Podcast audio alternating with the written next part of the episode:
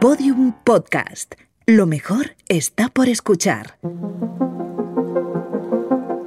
Desde que el teléfono móvil apareció en nuestra vida cotidiana, su evolución ha ido ligada a un buen número de siglas. Una de las más conocidas es la compuesta por un número y la letra G, que significa generación. El 1G, 2G, 3G, 4G y la actual 5G, de la que seguro han oído hablar. Cinco generaciones de tecnología de redes móviles cada vez más sofisticadas, rápidas y eficientes.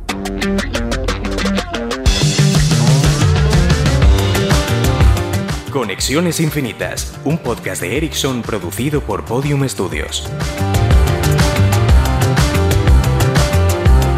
Episodio 3. 5G. Posibilidades ilimitadas. ¿Qué es y dónde nos lleva esta nueva revolución?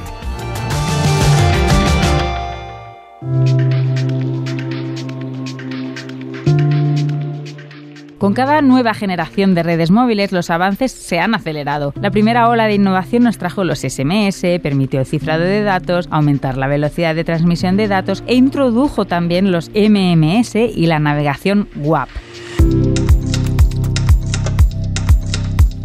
Entre el 3G y el 4G se habilitó la transferencia de voz y datos de forma simultánea. También se alcanzaron velocidades suficientes para navegar con fluidez por la web, empezar a usar tímidamente las videollamadas y la emisión de contenido en directo de audio y vídeo, lo que llamamos el streaming.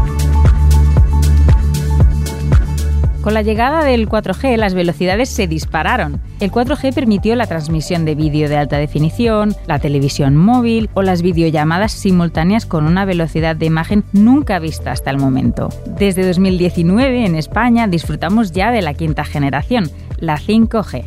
¿En qué consiste esta nueva evolución?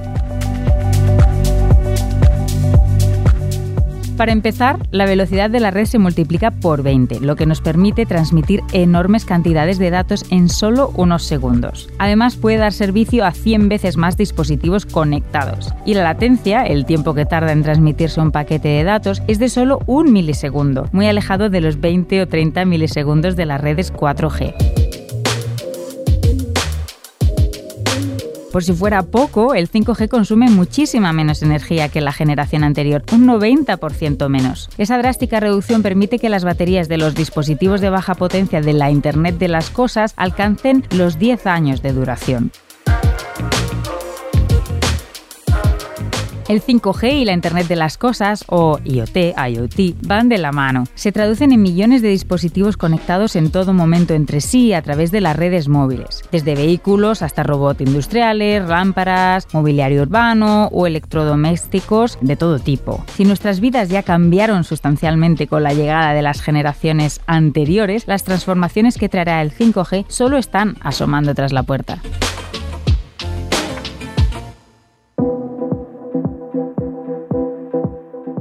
Queremos saber más sobre esas transformaciones, sobre cómo el 5G cambiará nuestras vidas. Para ello hemos invitado a Luisa Muñoz, directora de servicios digitales para Ericsson Iberia, Carlos García Cadenas, director de ventas para negocios emergentes en Ericsson, Mercedes Fernández, asesora independiente y antes gerente de innovación en Telefónica España, y Zoraida Frías, doctora en sistemas y tecnologías de las comunicaciones y profesora de telecomunicaciones en la Universidad Politécnica de Madrid. Muy bienvenidas y bienvenidos. Buenos días. Buenos días, muchas gracias. Muchas gracias. Luisa y Mercedes, en ámbitos puramente domésticos, ¿qué impacto tendrá el 5G? Bueno, pues lo que nosotros estamos viendo es que la mayor parte de la gente puede pensar que el 5G es una evolución más como las 4G, 3G que hemos tenido antes y que está más enfocado en lo que son nuestros terminales, nuestros tablets o dispositivos móviles. Pero lo que vamos viendo una vez se despliega 5G es que esta tecnología va a impactar más en nuestros entornos domésticos. ¿Cómo? Pues a día de hoy a lo mejor tenemos conectada la televisión, tenemos conectado el, el altavoz que nos guía en casa, pero lo que estamos viendo es que cada vez más y más dispositivos harán uso de esa conexión y tendrán que estar conectados los electrodomésticos, los aparatos que utilicemos para hacer deporte. Entonces la tecnología 5G lo que nos va a permitir es asegurar esa conectividad, asegurar el ancho de banda que se necesita y dotar a la casa de una experiencia diferente. Nosotros hacemos una serie de informes donde preguntamos a gente cómo imaginan ellos, por ejemplo, en 2030, que van a ser sus hogares. Y lo que estamos imaginando es que gracias a la tecnología 5G, los hogares van a ser inteligentes. Porque imaginaros, yo esta noche he dormido mal y hoy cuando voy a la ducha, pues la ducha está un poquito más fría para que yo me despierte de forma más rápida. O cuando voy a la cocina, tengo la cafetera conectada de tal forma que me preparo un café un poquito más fuerte. O que luego por la tarde, cuando me planteo mi jornada de hacer ejercicio, pues las máquinas que yo tengo en mi casa para hacer deporte están conectadas al robot que tengo de cocina para que si he consumido determinadas calorías me recomienden una cena u otra. Entonces, el hecho de que la mayor parte de dispositivos que tenemos en la casa vayan a estar conectados es como nosotros imaginamos nuestras casas en un futuro y el 5G nos va a permitir esa capilaridad y esa conectividad. No sé, yo sí quiero que la ducha se me ponga fría así sin esperarlo. Eso ya es otra cosa. cuestionable. Mercedes. Bueno, pues añadir un poquito a este tema que el 5G y sus grandes capacidades realmente lo que aportan también es tener las mismas capacidades en casa que en movilidad. Y lo que nos va a proporcionar es poder hacer todas las cosas que hacemos en casa o la conexión con nuestra casa o todas estas capacidades que estamos comentando, llevárnoslas también fuera de casa, hacerlas desde cualquier sitio que queramos. Lo primero que estamos viendo, por ejemplo, es el gaming, ¿no? Ahora los gamers están un poquito, vamos a decir, atados a una consola. Los juegos requieren mucho ancho de banda y nos lo vamos a poder hacer jugar fuera de casa como si estuviéramos en casa desde dispositivos móviles. Y lo vamos a ver en otros ámbitos que nos afectan personalmente, como en el ámbito de la salud, para cuidar a nuestros mayores, pues vamos a tener la posibilidad de tenerlos mucho más monitorizados, acompañados, aunque estemos lejos, ¿no? Y si me dejas añadir una cosa relacionada con el entorno doméstico, lo que también nos va a permitir el 5G es si pensamos en un entorno doméstico de la España rural, de zonas que no tienen la conectividad por fibra por cable que podemos tener en las ciudades, lo que va a permitir el 5G es que la facilidad que tú tienes en tu casa en la ciudad la puedas tener en, en un pueblo. Eso también nos lo va a dar la tecnología 5G. Es decir, que vamos a cortar la brecha digital. Ese es el objetivo cerrar esa brecha digital. ¿Hay un plazo de, en años? 5G va a ser la tecnología con una adopción más rápida, porque lo que se espera es que en el año 2027, o sea, de aquí a cinco años, la mayor parte de las conexiones sean conexiones 5G. Se espera que para ese año haya 4.400 millones de suscripciones de 5G. Bueno, pues ojalá sea así. Hablaba antes de Mercedes, de, de salud y de cuidados. Me gustaría preguntarte, Carlos, eh, ¿qué hay de las aplicaciones de 5G en medicina y automoción?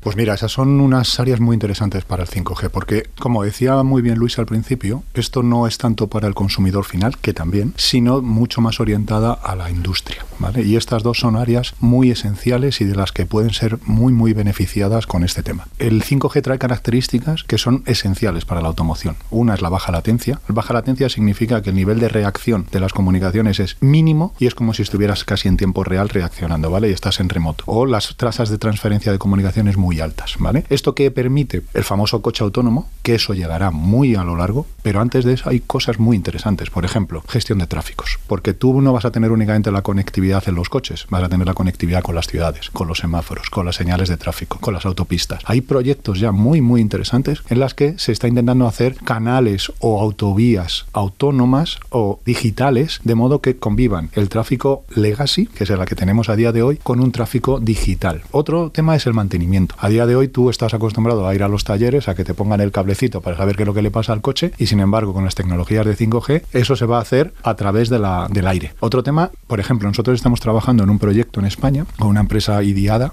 APP Plus, IDIADA, que es una empresa catalana, que este consorcio es de Mobile World Capital y 2 Cataluña y la Generalitat. Esto es un circuito conectado en el que se están haciendo ya pruebas de todo esto. Este mm. circuito es uno de los pioneros en Europa haciendo este tipo de conectividad. Diría yo que por fin, porque llevamos un montón de años hablando de gestión inteligente del tráfico y todas estas cosas, ¿no? Zoraida, Quería hacer un apunte eh, técnico, ¿no? Digamos, al final nos planteamos lo del coche autónomo muchas veces como, bueno, pues una tecnología que sustituye al conductor desde el mismo sitio en el que está el conductor, ¿no? El tema es que el coche autónomo técnicamente necesita la conectividad porque esa autonomía se genera a través de inteligencia artificial, procesamiento de muchos mm. datos, etcétera. Entonces, toda esa información del coche no se puede procesar en el mismo coche porque necesitaríamos mucha capacidad de cómputo, mucha capacidad de almacenamiento también, y entonces debe transmitirse a un centro de datos que tiene que estar cerca del coche, pero donde hay más capacidad de procesamiento. Entonces, al final, el coche autónomo no puede ser sin una buena red que permita transferir esos datos para procesarlos en otro sitio, porque en el coche no es viable tener todo ese equipamiento para ese procesamiento de datos. Bueno, claro, estoy pensando con todo esto que estamos hablando, que es, es fenomenal, ¿no?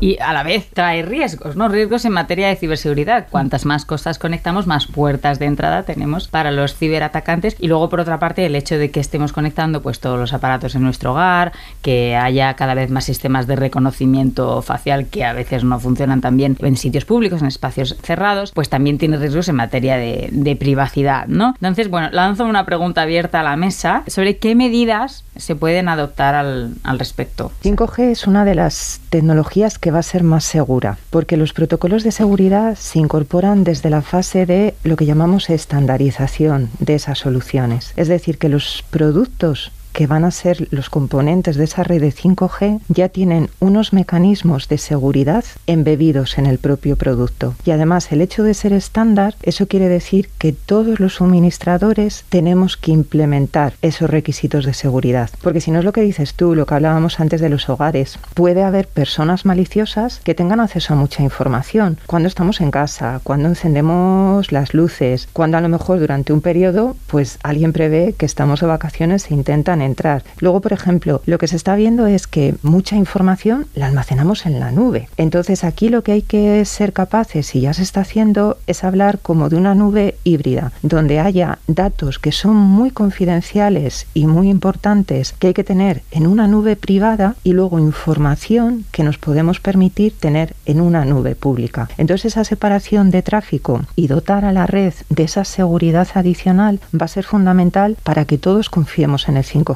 bueno, otra palabra que salta a la primera línea del desarrollo del 5G es la de metaverso, que lo tenemos hasta en la sopa. Bueno, el metaverso tal y como se concibe es una especie de Internet en tres dimensiones, donde nuestra experiencia no es mediada por una pantalla, sino que es inmersiva, estamos ahí, ¿no? Y lo hacemos a través de unas gafas de realidad virtual, o al menos por el momento, y un avatar. Los expertos y expertas sostienen que la visión de este universo virtual inmersivo como un espacio intercomunicado, interoperable y sin fronteras no será una realidad hasta dentro de más de una década. Ahora mismo, más allá de los videojuegos, siguen siendo espacios limitados, incomunicados y experimentales. ¿Creéis que está habiendo un entusiasmo justificado al respecto? Y abro la pregunta también a toda la mesa. Ahora mismo es difícil prever ¿no? el éxito del metaverso. Ya hubo un intento que se llamó Second Life hace más de 10 años, yo creo también por ahí, y aquel intento pues no, no fructificó. ¿no? Ahora parece que hay un impulso pues por grandes compañías de nivel mundial para transformar la experiencia que ahora es Internet en una experiencia que sería este metaverso, donde todo sería más real, inmersivo, con una sensación y una experiencia mucho más personal, ¿no? Digamos, si pensamos en videojuegos, eh, nos hacemos un poquito una idea de lo que puede ser el metaverso. Tú te presentas allí con tu propio aspecto o con otro diferente y lo que se está viendo es, pues bueno, la forma de generar también una economía, ¿no? Alrededor del metaverso donde cosas que tú ahora haces en presencial o no haces a lo mejor porque no te sientes, bueno, no, puedes por donde vives, no te apetece, lo que sea, pues las puedes hacer en el metaverso. Puedes cambiarte de ropa y tener un aspecto muy diferente al que tienes como persona humana, ¿no? Hacer transacciones económicas, puedes comprarte una casa enorme y construirla y amueblarla, algo que a lo mejor en tu casa pues no, no lo vas a hacer, ¿no? Y de una manera, yo creo que el metaverso se van a poder hacer muchísimas cosas, tanto profesionales, bueno, yo estaba hablando un poquito de cosas más personales, ¿no? Y temas también profesionales, ¿no? Bueno, pues están haciendo espacios que representan a las compañías, espacios de coworking, eh, todavía la tecnología digamos, experiencial para el metaverso, lo que son las gafas de realidad virtual que estabas comentando, están evolucionando rápidamente, pero aún son un poquito pesadas, quizá no es fácil tenerlas durante muchas horas puestas. Carlos. Hay alguna cosa intermedia entre este metaverso que dice Mercedes, que son todas estas experiencias inmersivas. Son llevar a la realidad cosas que estamos viendo ahora mismo en la televisión. Por ejemplo, nosotros vemos en la tele ahora que hay entrevistas que están en modo holograma. Bueno, pues esas son experiencias inmersivas que van en el camino del metaverso, que entendemos nosotros que son mucho más interesantes a corto plazo que lo que puede llegar en este Second Life o metaverso que decía Mercedes. Hablabas también, Mercedes, del teletrabajo y en relación con esto, bueno, se discute mucho sobre hasta qué punto ese modelo o uno más híbrido han llegado para quedarse. ¿Qué piensas, Luisa? Yo creo que eso se va a quedar y lo que va a permitir el 5G es que la calidad de esas videollamadas sea buena, que tú tengas un ancho de banda suficiente para poder conectarte a cualquier aplicación de la oficina, para que tu experiencia y tu rendimiento sea exactamente igual que si estuvieras en el puesto de trabajo. También lo que yo creo que ha traído la pandemia ha hecho que la digitalización de las empresas sea mucho más rápida, porque todos de un día para otro nos tuvimos que poner las pilas y empezar a trabajar desde nuestras casas. Entonces, a lo mejor empresas más tecnológicas, como puedan ser Telefónica o Ericsson, llevaban tiempo preparadas, porque nosotros llevamos con teletrabajo en torno a unos 15 años, es algo que ya teníamos en nuestras compañías, pero ahora lo vamos a adoptar el 100% de los trabajadores. Entonces, sí, definitivamente ha llegado para quedarse. Zoraida, ¿cómo lo ves tú desde el ámbito más universitario y académico?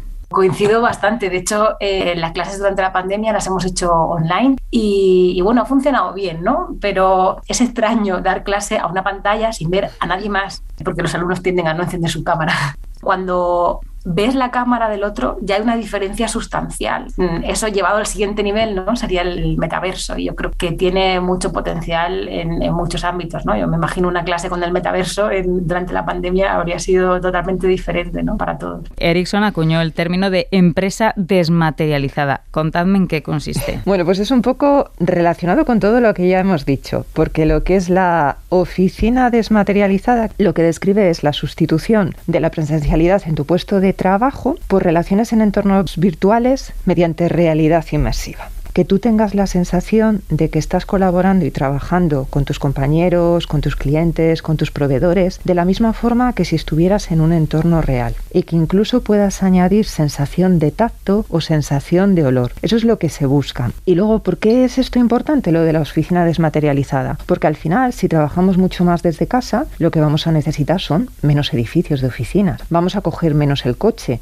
para desplazarnos a nuestros puestos de trabajo. Entonces eso también va a contribuir a la reducción de la energía y a tener una sociedad mucho más sostenible. Y todo eso, todas esas técnicas de realidad inmersiva van a ser posibles gracias a la tecnología 5G. Bueno, eh, en relación al 5G se habla de una aceleración, cambiando de tema, de la cuarta revolución industrial. ¿Qué diferencia esta revolución de las anteriores revoluciones industriales? Bueno, pues vamos a tener fábricas inteligentes donde, por ejemplo, se elimine lo que es la parte de, de, los cables. Entonces eso permite que las máquinas, por ejemplo, en un centro de logística, vamos a pensar en un centro como por ejemplo IKEA, que se puedan mover de forma más flexible alrededor de, de los almacenes. Entonces lo que vamos a tener son como máquinas mucho más inteligentes y máquinas que vamos a poder predecir su comportamiento y gestionar su comportamiento para que un puerto, una fábrica, un centro logístico sean lo más eficientes posibles.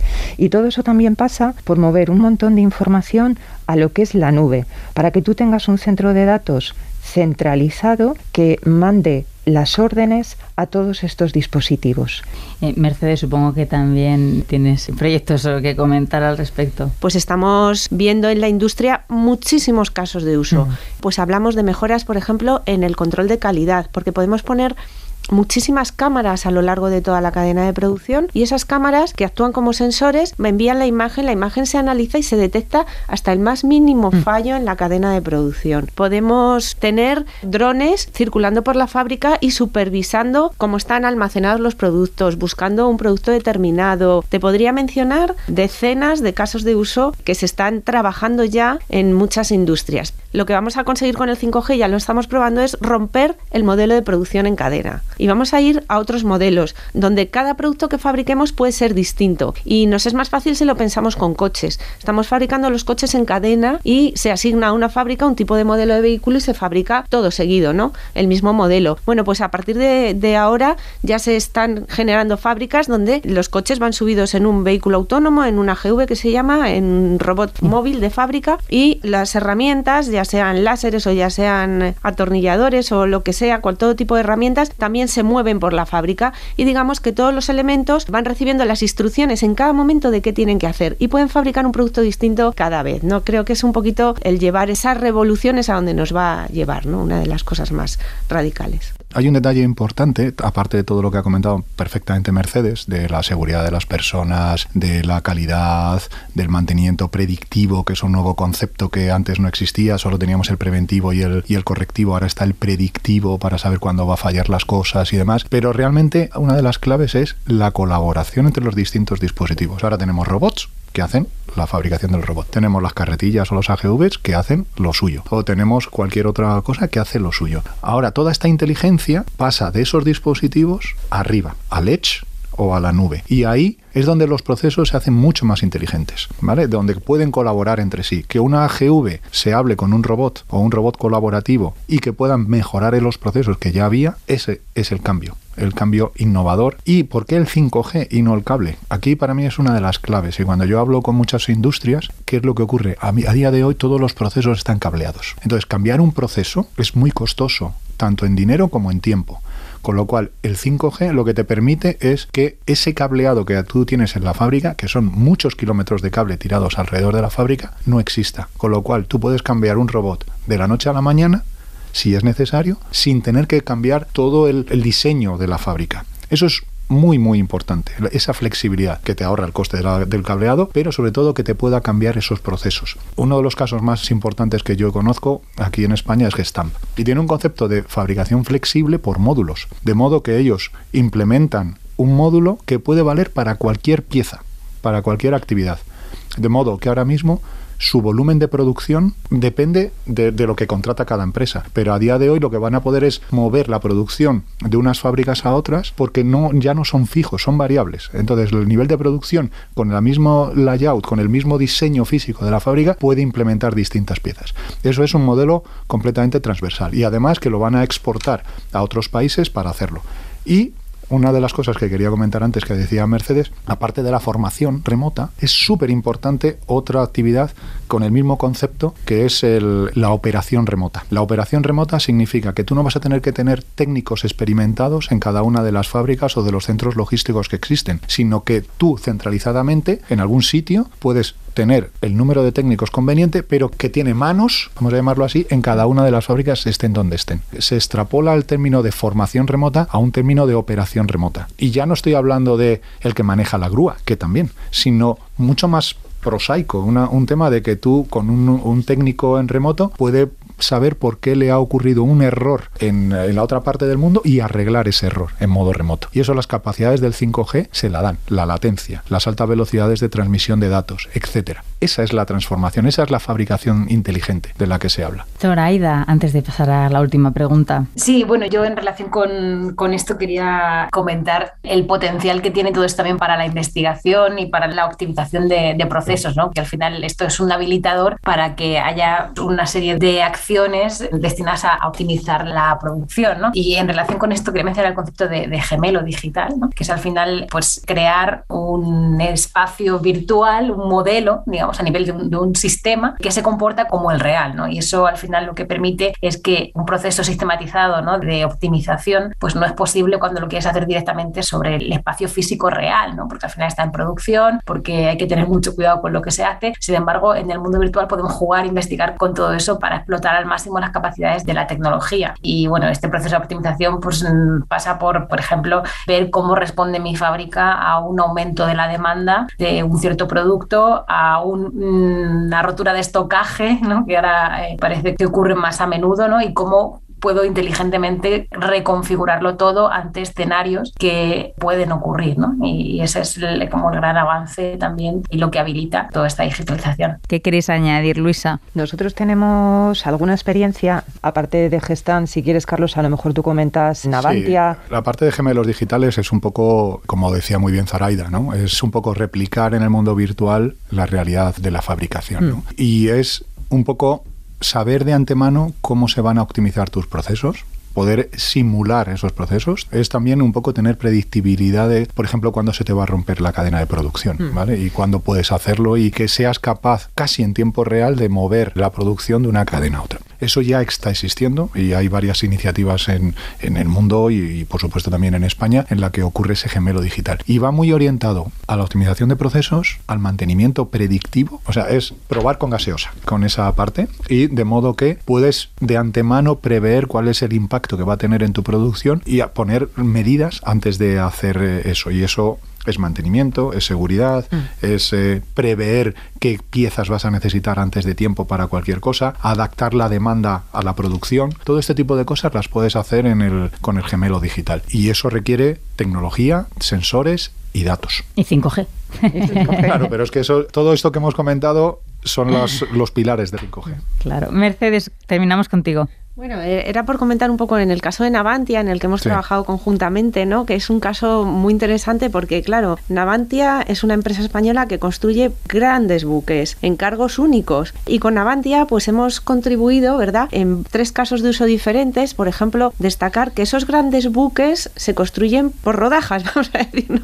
Se construyen por trozos y después, dentro de los trozos, por rodajas horizontales, por pisos, ¿no? Entonces, lo que hemos hecho es que los operarios que están trabajando en un piso puedan ver o utilizando la realidad aumentada, es decir, están viendo el piso que está construido ya en real y superpuesto cómo va a quedar el piso siguiente, cómo van a quedar todas las piezas, cómo van a encajar. Y eso lo hemos hecho con Navantia que, bueno, visto allí es muy, muy espectacular, ¿no? Porque ya de por sí lo es la construcción de barcos. Mm. O hemos trabajado con ellos en que ellos utilizan máquinas para hacer cosas que son máquinas que utilizan pocos en el mundo. Por tanto, los expertos, cuando hay un problema con esa máquina, están lejos o hay pocos en el mundo también. Y esos expertos hemos creado la forma de que se puedan conectar y mediante estas técnicas de realidad aumentada puedan ayudar a una persona que está local y que a lo mejor no es tan experta a solucionar el problema porque le dan las instrucciones exactas marcando el sitio exacto de todo lo que hay que hacer para hacer esa reparación. ¿no? Y por último, pues también hemos trabajado con ellos en otra cosa pues muy curiosa que es ellos utilizan un escáner enorme que recoge toda la información de cómo va la construcción para luego enviarla a los técnicos que están pues supervisando todo el proceso, ¿no? Y este proceso de recogida de información del escáner y, envío para los, digamos, eh, reconstrucción de todos esos datos tomados y envío para los técnicos les llevaba días y conseguimos con el 5G y conectando el escáner en tiempo real reducirlo a horas. Y creo que eso indica muy bien cómo vamos a poder optimizar ¿no? muchos procesos con el 5G, procesos que de por sí algunos son muy llamativos, pero otros no tanto. ¿no? Mm. Eh, muy interesante y ahora sí, terminamos con Carlos. Es simplemente por complementar esto que dice Mercedes, se ha llevado también a otro nivel a la construcción de edificios. Los arquitectos por ejemplo, todas las estructuras que hacen en sus CAT van a poder verlo con la tablet, viendo dónde está la obra y ver el edificio directamente cómo va a quedar. O sea, superponen el plano al edificio para entender dónde están las diferencias y demás. Es el mismo concepto, como menciona Mercedes, pero aquí lo que estamos viendo es que cada vez más estos casos de uso van, van espontáneamente saliendo. Muchas gracias Luisa, Carlos, Mercedes y Zoraida. Hasta aquí el tercer episodio de Conexiones Infinitas. No se pierdan el próximo, en el que descubriremos la educación del futuro. Les esperamos.